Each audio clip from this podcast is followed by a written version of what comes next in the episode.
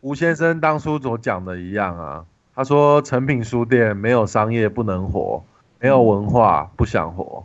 这句话我我的印象超深的。今晚也这样，灰溜溜的离去，回家的路上只剩我自己。嗨，大家好，哎，再一次，为什么要再一次？我刚刚听到 bring，对啊。不用再一次啊！大家好，欢迎收听三个卖书人，我是小 P，我是小马，我是店员。这一集三个卖书人要跟大家介绍一本书，叫做《书店不死》，出版社是时报，作者是石桥义史。这本书。主要是在介绍日本的独立书店的发展。日本现在也面临着书店开始一间间倒闭，然后民众不再读书、不再买书的这个问题，纸本书的危机等等，其实跟台湾的目前的很多现况蛮像的。先介绍一下这本书的作者。这本书的作者他是。日本大学艺术系毕业之后，他进入出版社工作，在一九九八年的时候担任记者，然后专门是报道书籍市场这方面的新闻。二零零五年，他有担任过总编辑，但是在二零零九年之后离职，现在就是一个自由撰稿人，还是一样，一直他都一直在关注日本的书籍市场。那这一本书它有分八个章节，呃，应该说是九个章节。我们会依照每一个章节来做一个大致上讨论。首先是第一个章节哦，第一个章节他采访了一位日本独立书店的店长，是原田真公吗？啊，对，他访问的是原田真公，他创立了日暮文库这个独立书店。那原田真弓他原本就是日本的大连锁书店的职员，然后到最后他离开了那一间连锁书店，去了出版社做了十个月、十一个月，反正没有做到一年就离职了。然后之后就开了这家日暮文库这间书店。第一章就是在访问他，那第一章他有分享他在书店工作当店员的经验，他有讲到店员有两种形式。一种叫做完整型店员，一种叫舍弃型店员。完整型呢，就是他会把架上随时尽量饱满，然后尽量有各种书籍都有。那另外一个舍弃型的话，他就是假如他认为他要推的是一版新太郎的作品，就算其他店他不会推这个作者的其他书的作品，不管他就是我知道就是要放这个作者的作品，他就全部上架。但是这样的话就会排挤掉其他卖相比较好的作家。所以就会可能被上层数落，舍弃型的这种就是他不 care 别人在想什么，反正我就是我想要做什么就做什么。你们觉得你们会是属于哪一种类型？完整型还是舍弃型呢？觉得我觉得我是完整型。如果不应该说，如果我能控制的情况下，我会倾向完整型，就是我希望书架的丰富度越丰富越好。嗯，应该是完整型的话会比较好一点，因为舍弃型的话太偏颇了。比方说，就算假设啦，我举例。假设我负责现代中文，可是我很喜欢骆以军，我也不会把骆以军的十部著作每一本都一定要放在架上，我可能会只会放他的代表作，但是我会希望架上可以有很多不同的作家。对我是举例啦，应该我觉得是这样。那我不知道店员怎么觉得？我觉得价值的话，我应该就是一定是持完整型的意见，但如果是平台的话。如果是平台的话，感觉会有一张主要的桌子是在做那个月最想要打的主题。那那个主题可能就是会用舍弃型的方法来陈列，比如说就是那一张桌全部这个月都是打一版新太郎的东西，然后可能读者再走到后面的桌子才会发现说这边全部都是日本小说，然后可能有有按照流派或者是风格比较接近的，尽量每一个作家的书都有一到两个版面。嗯，这样子。但如果是价值的话，应该基本上每一个书店都是完整型的。不过，也许有可能也是因为我们没有看过有所谓舍弃型的店员吧，因为大家都不想要被主管骂吧。就是你这本书怎么酷起来找不到？对啊，怎么没有摆出来？为什么你都要放这个作者或这个出版社的书？你是不是收人家钱？所以你们有看过舍弃型的吗？应该都没有吧？我觉得台湾应该除了独立书店，应该很少会有这种这种类型。应该只有偷懒型的吧？哎，有可能哦，懒得放其他作品，作家对啊，全部秀面。他还有一个书籍行销的方式，我觉得蛮特别的。讲到一个史书区，这个我们应该都知道嘛。就是读者视角比较难注意到的区块，就是史书区。那那个区可能就会放比较不卖的书，或者是过了新书期的那种书。但是他们有讲到另外一个行销书的方法，他说就是会有一些日本的书店店员，他会为了凸显想要推的书，故意会在旁边放一些陪衬的书。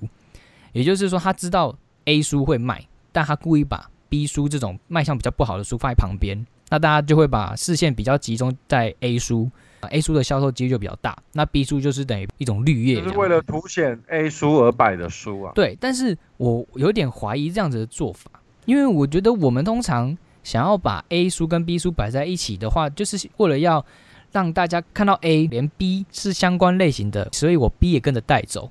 我们通常都是因为想要这样子吧，才会把它放在一起吧。我好像没有看过有其他同事会会这样子做，诶，为了卖 A，然后 B 旁边放了一些很很丑的书或者是很没有用的书，这样的话等于浪费了那个空间吗？我觉得我一开始看到这个做法还蛮吓一跳的，什么原来还可以这样子放？我们一般来说就是会尽量放同一个主题，就算是不同主题，但是它可能彼此还是有一些些关联性，或者是书封至少要是。设计上面比较相近的书，就是不会放，反而是让那个平台看起来扣分的书。而且出出版出版社应该也会不开心吧？就是他如果知道你是这样子搞的话，就是哦，我我的书是被牺牲的，对但就我的想法会讲说，与其这样子的话，那你不为何不把两本书都会卖的书都放出去呢？嗯，那你不卖的书，你就是就是退掉啊，因为很明确知道他就是不会卖啊。那个你刚刚讲那个禁书退出，那个是在第四十八、四十九页。但是我觉得他这个其实他讲的很专业，我觉得没有在书店或是出版业工作过的人，可能根本不知道他在讲什么。他说作者有一次看到书店的老板对对员工说要退书，然后理由不是因为说这本书卖不好把它退掉，而是说我要把书款拿回来，我要把我付给经销商的书款拿回来，所以我们开始拼命的退书，退给经销商。来换现金，然后这种事情当然是很恶质啊，因为你利用制度嘛。制度的目的不是让你换现金，制度的目的是让你退书。嗯，就你应该是为了退书而退，为了销量不好而退，而不是为了现金流而退。可是书店他可能年底了要发薪发薪水，他就利用这个制度去换现金，然后这其实是一个很恶质的现象。嗯，可是其实这是商业。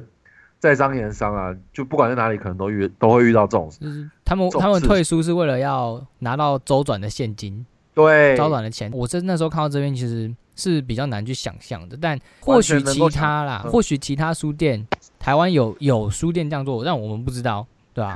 所以我们是蛮难想象的，因为我们都被教导就是啊，你这个真的做不了了。好了，没办法了，我们也只能忍痛了，因为有新的书要进来了，我们需要更多的库存空间。我们需要掌控我们的库存值，没办法，只能把它退回去了。也对出版社很不好意思，又心有余而力不足啊。退书对出版社当然很不好意思啊，因为出版社把书进到你这边是全新的进，你退给他是脏脏的，他也不能再卖的书退给他，所以这其实对啊。好啦，就像你刚刚讲的，这因为这是商业嘛，是没有办法，无可奈何。希望他们经营一个公司，对你的你的款拿不出来，你就要倒闭。对，你要选退出，还是要倒闭？倒账当然是退出啊，当然是退出。对，没办法，你总不能倒账吧？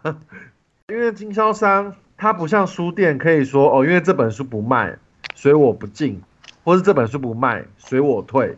可是经销商不能做这种事，因为经销商他就是经销，他只能不断的经手。所以搞到后来变成，他从出版社进书，然后出给书店，那书店不卖，退回给经销商的书，变成说经销商要不断的盖仓库去库这些书，而不是让书回到出版社或是在书店，等于业绩压力都在经销商这里。所以经销商为了要遏制这种陋习，他们就想出了一个办法，就日本有某一个经销商想出个办法，就是让大家都公开透明说，知道说。每一本书在每一家实体书店的销售量是多少？然后大家共享这个情报。当我们知道这个情报之后，我们就出版社不会盲目的印书，然后书店也不会盲目的退书，因为你印书跟退书都有依据，就是依据市场的销量。嗯。可是他说这个章节的主角是一个书店店员，他对这件事情很反感，因为他觉得如果我今天好不容易。知道说哪一本书被我操作会中，我觉得很有成就感。可是因为这个资讯共享的关系，每一家书店都知道哦哪一本书现在在中，那变成每一家店都在卖一样的书。那可能古代那种哇这本书在某一家店造成风潮，慢慢红到全国，这种情形就不会发生。所以这个店员觉得他很不高兴这个系统的诞生。但是作者有访问到很多图书出版从业相关行业的人，大家都觉得其实这个。虽然说可能你不喜欢这个制度，但其实他们发明的这个共享销量资源的这个制度是好的。对他主要是在讲这件事。这个原田你说是这本第一章里面还要讲到说，哎，我真的觉得日本书店的店员真的超级风光的，就是媒体都会邀约他们去介绍书啦，或者是很多演讲啊，都会邀请他们去分享书啦。他们的书店店员就是可以等于说，真的是掌控书籍市场啊。他们的书店店员在书字是很有发声量的，诶，所以他们还会衍生出一些叫做教主级书店店员，有点像是我们的。说书网红那种感觉，但他们就是真的就是书店店员。我我觉得台湾也有书店界的明星，就是明星店长，是，比方说那个旧乡居的店长啊，或是水准的店长，我觉得他们都是明星。可是他们的明星没有像这本书里面讲到的明星，就是是第一他是店员不是店长，然后他的影响力真的那么大，这样对啊，真的很大。哎，你有看过有我们台湾有媒体去访问书店店员的吗？请书店店员上节目的没有嘛？东忙东忙好像没有。都是医生、律师什么的，对嘛？要么就是最多就是请出版社的编辑，或者是出版社的总编，甚至是出版社的行销来去聊那些书，都不会有有人去邀请书店店员，不会。所以我觉得，哦，他们的书店店员很风光哎，感觉如果我们。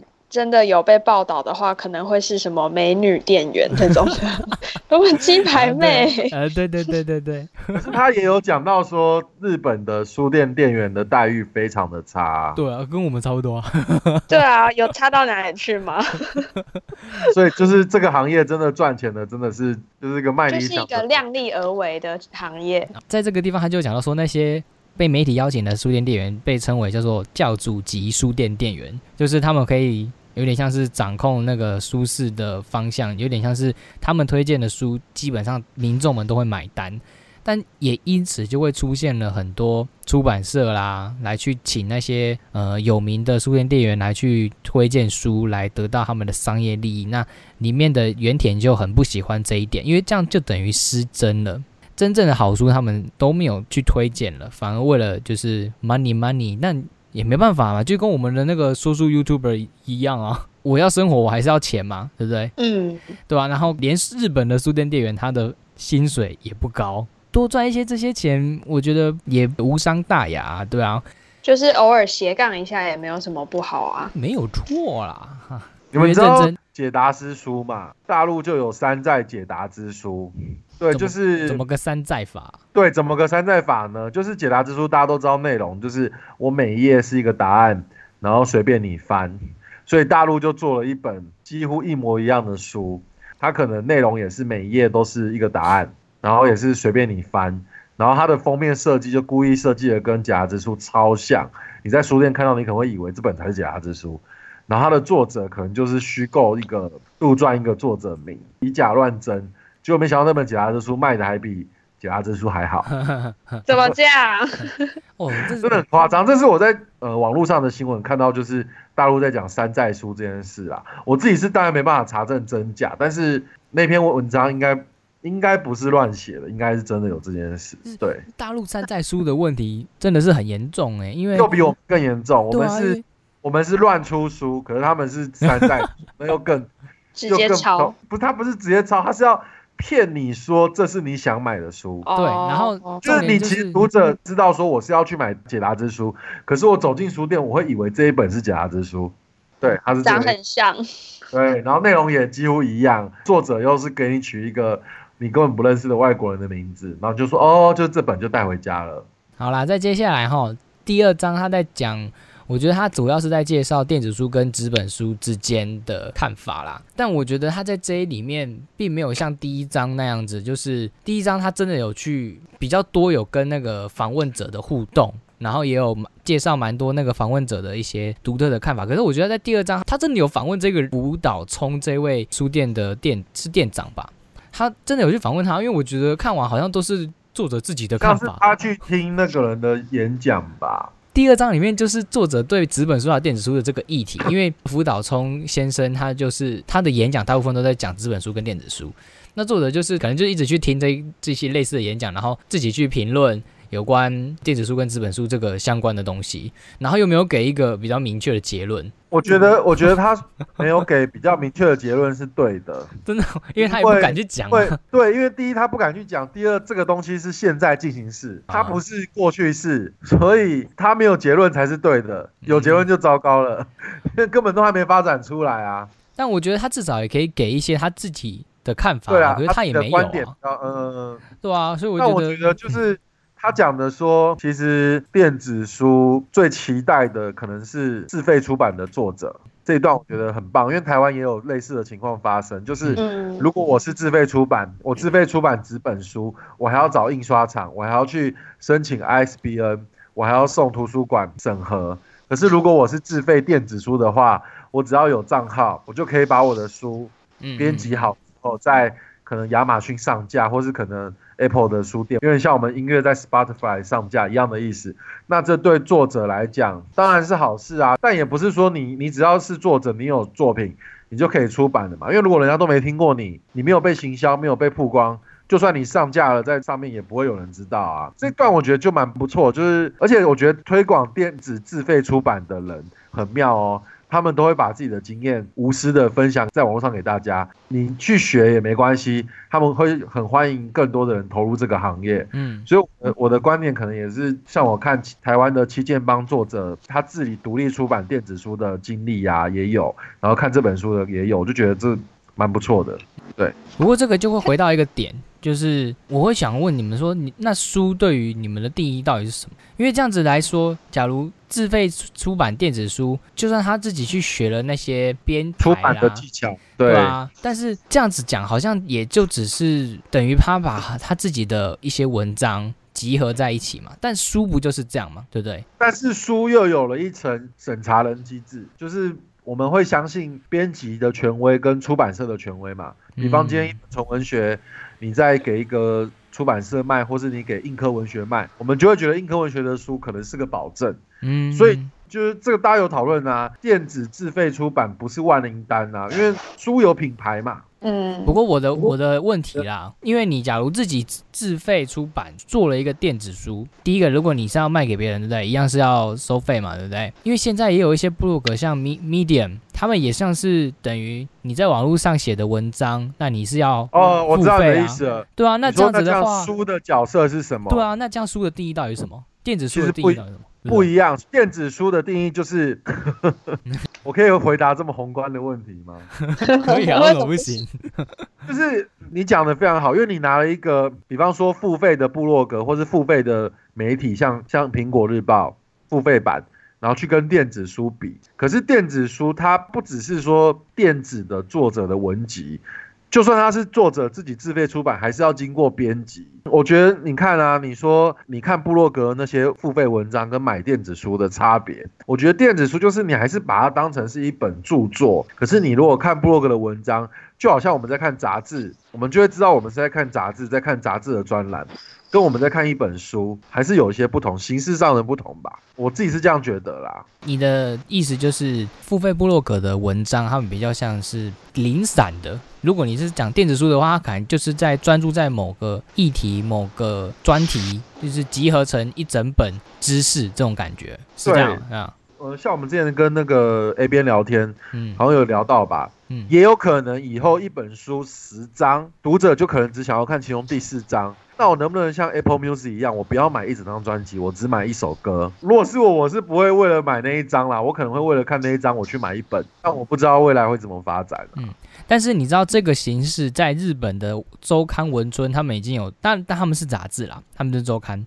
但他们已经有在实施这个做法了，其实蛮酷的。我觉得这个界限被打破，好像也不是不好哈。对啊，因为 因为他们的周刊文春的纸本销量一一直在下降嘛，他们的那个总编就想到这个一个新的销售模式，就就是读者从某一张标题，然后前面有一些段落有先免费看，然后想要看更多，你就要买这一段文章。我觉得这个也不错啊，对啊？这其实有点像我们台湾的现在的漫画网站有开始在，就是你可以。一次买一回，一回一回的买，而不是一本一本的买。嗯，我觉得这也蛮棒，而且这个真的说实在的，作家能够收到的钱又更多、更直接啦。就是说，这对支持作家来讲是更具体的啦。就是都是未来啦，这都是现在进行式，都是未来，所以很想法可以很多，可是也不一定有答案。那在他的第三章是在采访一个在比较偏远地方的一间小书店，在介绍那个书店与他们社区之间的连结。对，但我真的很佩服这个警员小姐。对啊，她的那个地区基本上就是没有人会去看书啊，大家去她的书店，呃，比较常做的事情就是买她家的冰淇淋，对不对？根本就没有去买她的书。然后她又做了一个让我非常敬佩的一个企划，就是中饭要合作一个童书展。对啊。然后她为了宣传那个书展，所以她发愿说自己要办一百场说书，来让大家去知道那个书展。那最后的确是没有成功，对。但是大家都很佩服她的行动力。还有很多人都觉得他来做这件事情很棒，然后他们其实就有问说，那因为其实作者有在每天跟那个泡在书店里陪女主角嘛，然后他就有问说，那是什么让你这家店支撑下去呢？女的书店店员的老公就有给答案。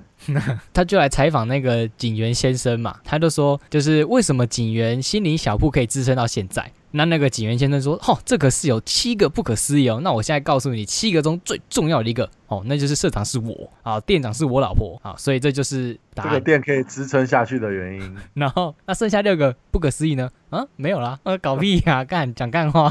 虽然说讲干话，但是。很佩服他。首先，第一点，他在一个只有一两百人的偏远地区开一间书店，这个就已经很难得啦，对不对？景元万件那个那个店长，他就是说，他有说一句话，就是他做的事情到底是商业行为，还是为了地？哦，他说到底是商业行为，还是为了地方公益呢？就是他这个问题其实就已经回答了我们的诸多的问题。他其实他开店的目的就是为了。地方上面的人，然后就是我觉得也是开书店很为难的事情，就是你可能会想要开在一些偏远地区或者是自己出生的地方，可是那边的受众可能就是不真的不是很多喜欢买书的人，那就真的很难。你想要让这个地方的风气变好，可是你就是必须要承担那个商业的所带来的损失，对吧？所以她有一个很爱她的老公。这是最棒的，对不对？吴先生当初所讲的一样啊，他说成品书店没有商业不能活，没有文化不想活。哇，这样说，嗯，这句话我我的印象超深的。他真的是我的偶像。他说，如果成品书店没有文化的话，存在也没有意义啦。说的真好。好，那我接下来。再看第四章的部分，第四章我觉得他在骂那个连锁书店，这个作者真的是很讨厌连锁书店。其实说实在的，我要不是去连锁书店工作，我也是很讨厌连锁书店。即便我去工作到现在，我对连锁书店还是 已经离开了，然后在那边呃，店员很喜欢连锁书店哦，各位长官，店员他他什么？他那个在书中。里面的那个采访的伊藤先生啊，他抱怨到，就是他原本应该不是在连锁书店嘛，他好像因为家庭的关系有离开书店一阵子，然后又回到连锁书店，但他发现他已经他没有办法跟上那边的步骤。讲到说，就是连锁书店都必须听总部的命令。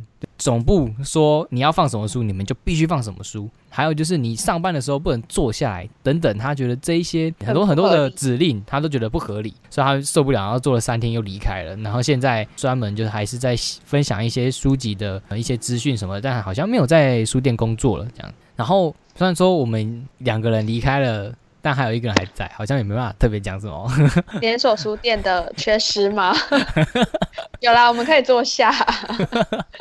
我觉得日本那边，因为他们太太注重服务业的品质这个地方，所以他们要求说你什么上班不能坐下来啦，然后或者是什么呃，你上班不可以做自己的事情了。其实你要讲一个大型企业，这个是可以理解的。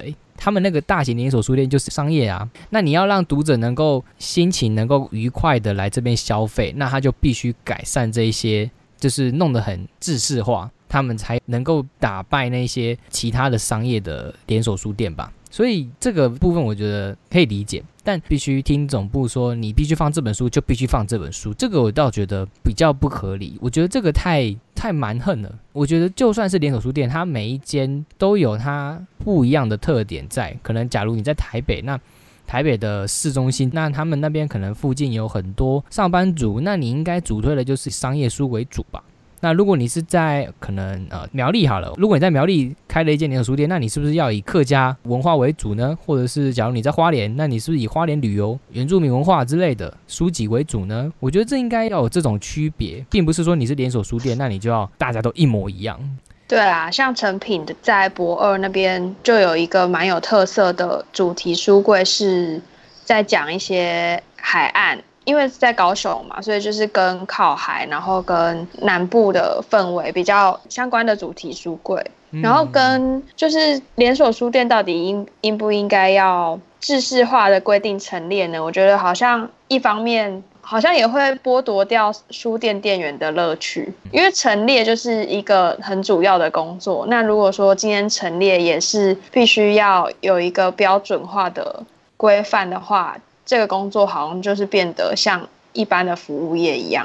好啦，因为时间的关系，所以我们大概就讲了四章。那我想要问你们一个问题。好啊，就是因为书。那个书本里面，他们他其实有一直提到说，有一些店员他们非常厉害，然后可以一眼就精准的看出哪一本书之后可能会有销售潜力，他就积极的操作这一本书，然后把这本书推上畅销榜之类的。因为其实第七章里面也有提到说，他觉得书店店员是在传递每一本书的这个角色，就是你们觉得？真的是这样吗？就是书店店员，这是一个单纯的商业销售行为，还是说你是真的看到那一本书背后的价值，然后再去把它推出来？然后这件事情真的是可以被操作的吗？就是好像日本可以在上面大做文章，因为可能他们的销售力道又比我们更大一点，但是在台湾真的有办法像是他们这样子打造出一些金牌的书店店员吗？所以你想要问的问题。我们书店店员所扮演的角色，然后还有就是书店店员真的可以去书店店员的操作，能不能够对影响这本书的销量？对，我觉得在古代可能真的是书店的店员的角色会非常重要。然后因为古代知识匮乏，然后他在一个古代是多古代，你可以讲一下。因为我我有看过一部我有看过一部电影叫做《街角的书店》，哦，然后他就在讲说有一个小镇。然后那个小镇有一栋房子，然后女主角把它拿来开书店，然后这家跟那个小镇就只有那栋那个书店而已。那个小镇的证明要看什么书，其实是那个店员决定的。他进什么书，你们才能看到什么书，然后你们才能决定要买哪些。所以那个书店店员他是扮演一个知识的传承者的角色。可是我觉得像这本书有讲，他说其实现在的资讯是公开的、透明的，我们获取资讯的管道无可否认就是网络。我也曾经跟那个我当时书店的主管聊到说书区的专业度的时候，那个主管就有讲，读者当然比你专业啊，会来看哲学区，会来看人文书区的读者，很多自己就真的就是哲学系的学生，甚至是老师，你觉得他们不专业吗？他们一定专业啊！所以我觉得我们这个知识的桥梁的这个角色已经被弱化了，就是不像以前，比方说我们以前小时候。我们去逛唐山书局左派书店的重地，真的就是他摆什么书，你就真的就看到就是这些书，你只你只知道他在店里摆的这些书。可是现在我们有网络啊，所以我觉得这因为有时候会有一些既定的方针，或者是读者的喜好，所以我们可能就是在操作上会比较偏向。这种商业的模式，或者是公司的规定，可是这本书它其实一直强调说，书店店员的主张，书店店员传递每一本书这件事情很神圣，然后他一直希望大家不要忘记这件事，但我觉得好像其实是很难的，就是我想要问的是这个啦，可能就是理想面跟现实面，但是我觉得你要讲书店店员，似乎就真的要像小马刚刚讲到电影里面的那个人一样。他必须要有点像是真的就是知识传递的人。其实我觉得网络就算再怎么发达，因为它非常发达，资讯非常爆，所以网络上大部分的人都不知道哪一个东西到底是对的，哪一个东西是错的。那这个时候书的这个里面的知识还是非常重要的，因为书我们一开始就有讲到有出版社的审查，或许有一些书可能是错误的内容，但是至少他们都有先去做审核过嘛。而且作者的出版那些书的作者，可能有一些是教授，有一些什么，他们也有自己的观点在，所以那些知识基本上都是对的啊。我觉得要是变成你要是一个书店的店员的话，应该就。必须做到很了解那一区块的内容，你必须跟那些教授差不多了解，这样你才可以把那些知识推荐给其他不了解的人。我觉得这才是真正的书店店员。但是包括我，不只是现在的书店店员，我们好像都把重点放在说我要怎么样可以把这个平台陈列的很美。但我们真的有去很了解那些书里面的知识，书里面在传达的东西吗？我们似乎都没有做到这一点。对，还是业绩导向吧。对啊，我们第一个我们时间不够，然后我们必须很快。我们看那些书的内容就看得很浅。作者有讲到这件事，对啊，与其花费那么多时间在了解那本书里面的内容，那我还不如简单的了解，知道这个里面的书在讲什么，然后把它做一个很漂亮的陈列出来，然后很很有意义的主题放在一起，反而可以让业绩增长的更快。其实我觉得这有点悲伤啦。因为他那个作者也有讲说，书店店员的职业病就是动手永远比动口跟动脑快。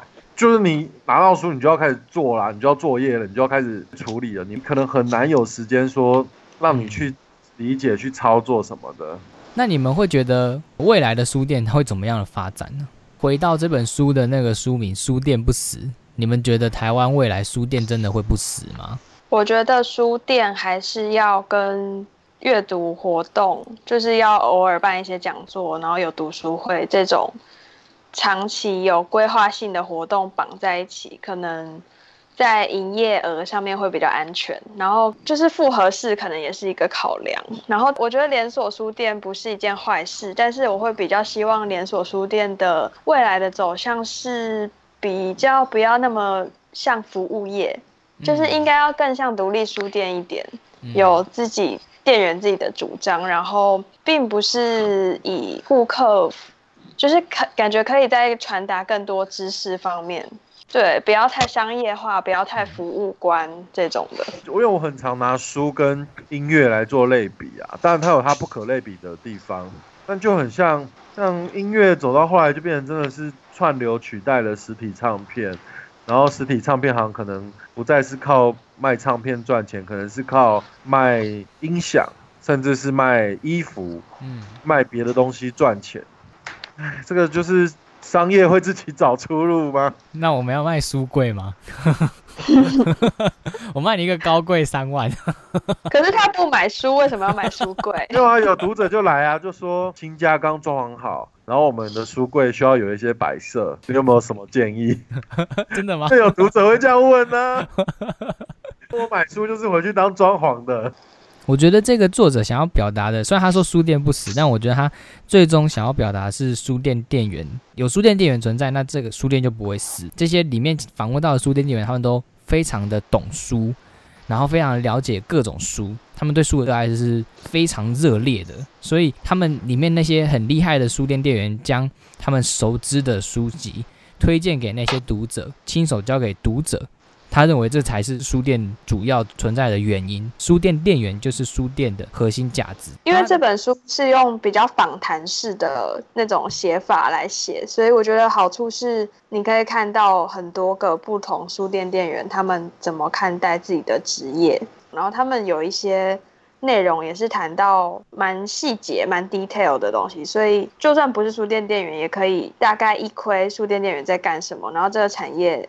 大概的脉络，主要是还是在讲日本的书市，然后跟那边书店的经营状况，就是还算是丰富的书啦。虽然说他在讲日本书市，但是这跟台湾可以说是息息相关，也是可以说是一个借鉴。我觉得非常有用，尤其是书店店员，它里面讲到非常多有关书店的经营的知识，然后还有一些一些书店经营的技巧。